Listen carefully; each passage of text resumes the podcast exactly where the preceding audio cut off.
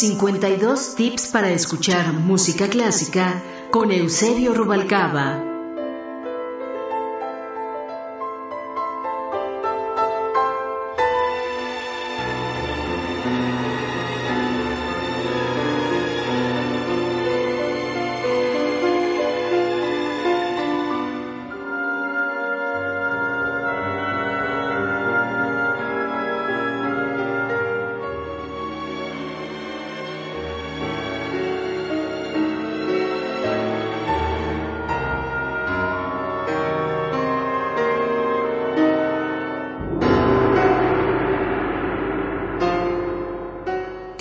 Número 50.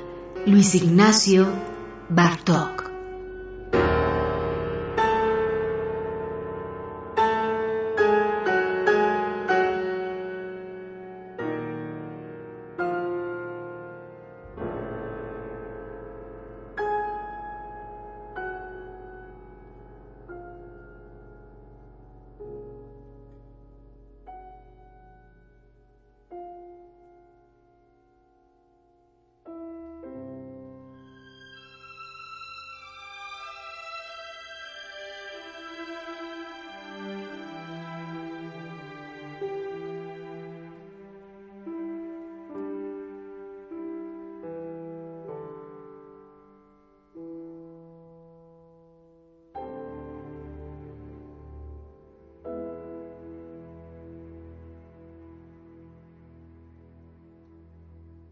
Escribo estas líneas a la memoria de Luis Ignacio Helguera. Escribo estas líneas con la pluma que alguna vez yo le presté para que me firmara un libro, un libro suyo maravilloso, El atril del melómano, cuyo título honro. Trazó la siguiente dedicatoria. Eusebio, mínimo homenaje a su garganta, su talento y su corazón. Luis Ignacio Helguera, enero 98. Escribo estas líneas con letra fedataria. Esto significa con letra que da fe, en este caso de un hombre, de un amigo. Los últimos quince días de su vida nos hablábamos todas las noches. Eran largas conversaciones. Con nadie he hablado tanto tiempo como lo hice con él. Charlas de veinte minutos, de media hora. Posponíamos la fecha para irnos a beber. De eso murió de tanto trago. Vivía en la colonia Condesa y él me decía, ven a visitarme. Y yo le anteponía, ven tú. Bebíamos entonces a la distancia, él desde su casa, yo desde la mía. Cada quien se preparaba su trago e iniciábamos la juerga. Platicábamos, bebíamos y escuchábamos música. Era otra cosa que nos unía, no sé si más importante que el alcohol, la música. En realidad, no tenía mucho de conocerlo, tal vez nueve años, tal vez diez, pero en ese tiempo habíamos descubierto tantas afinidades en común que entre nosotros se habían tendido lazos más que fraternales. Por mis ocupaciones y las suyas, acaso nos veíamos una vez al año.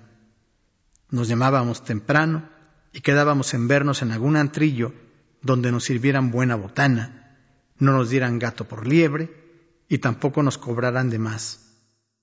Visitábamos sobre todo las cantinas de San Ángel. Aunque yo prefería el centro, él no dejaba de juzgarlo vulgar y gris. En San Ángel, pues, me conocían lo suficiente como para obsequiarnos las de la casa, que nos sabían a gloria, pero y más que eso, para dejarnos escuchar la música que se nos daba la gana.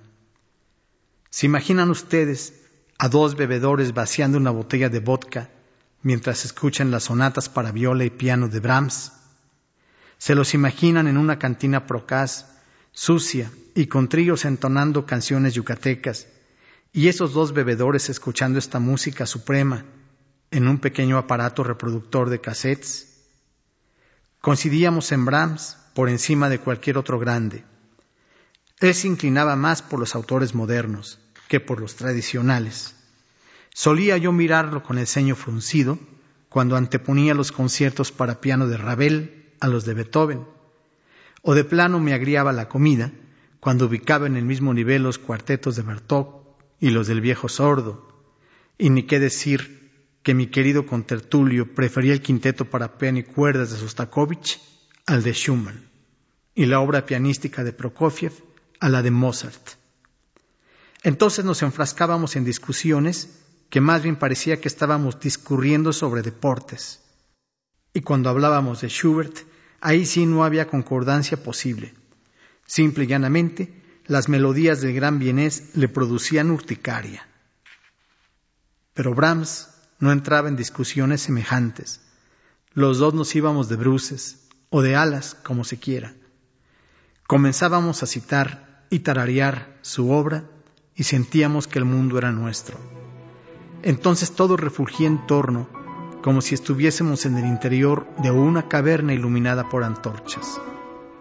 Aún sin huir en ese momento a Brahms, el solo hecho de evocarlo nos tornaba sublimes. Era como si tocáramos a las puertas del cielo y nos fuesen abiertas.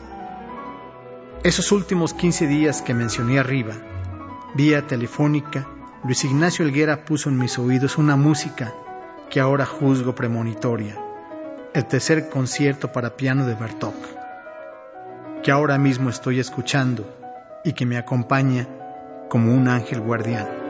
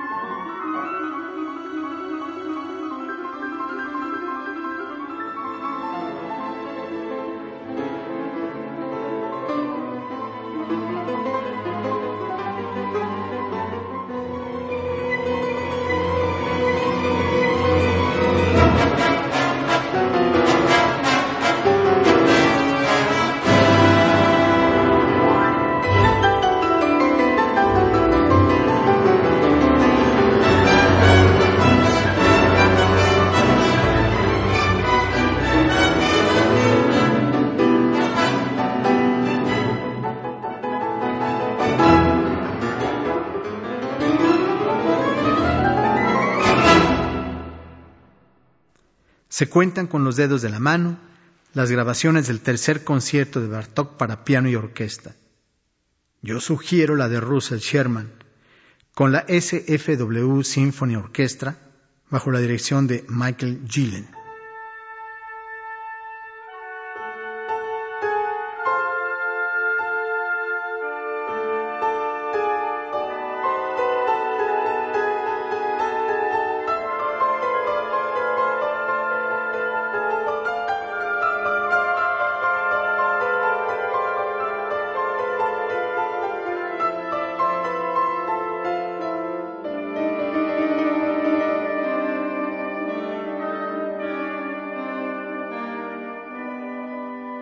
52 tips para escuchar música clásica con Eusebio Rubalcaba.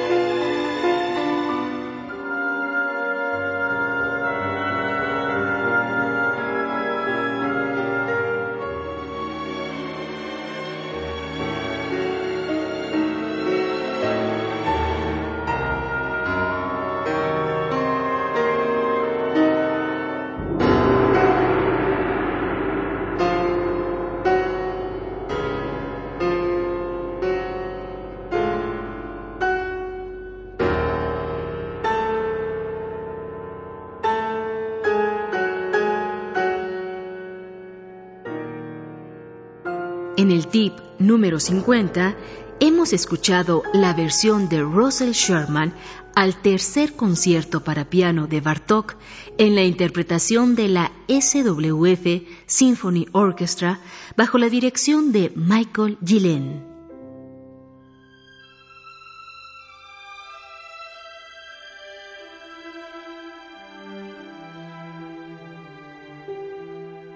Equipo de producción Angélica Cortés, Fructuoso López, Roberto Hernández y Pita Cortés.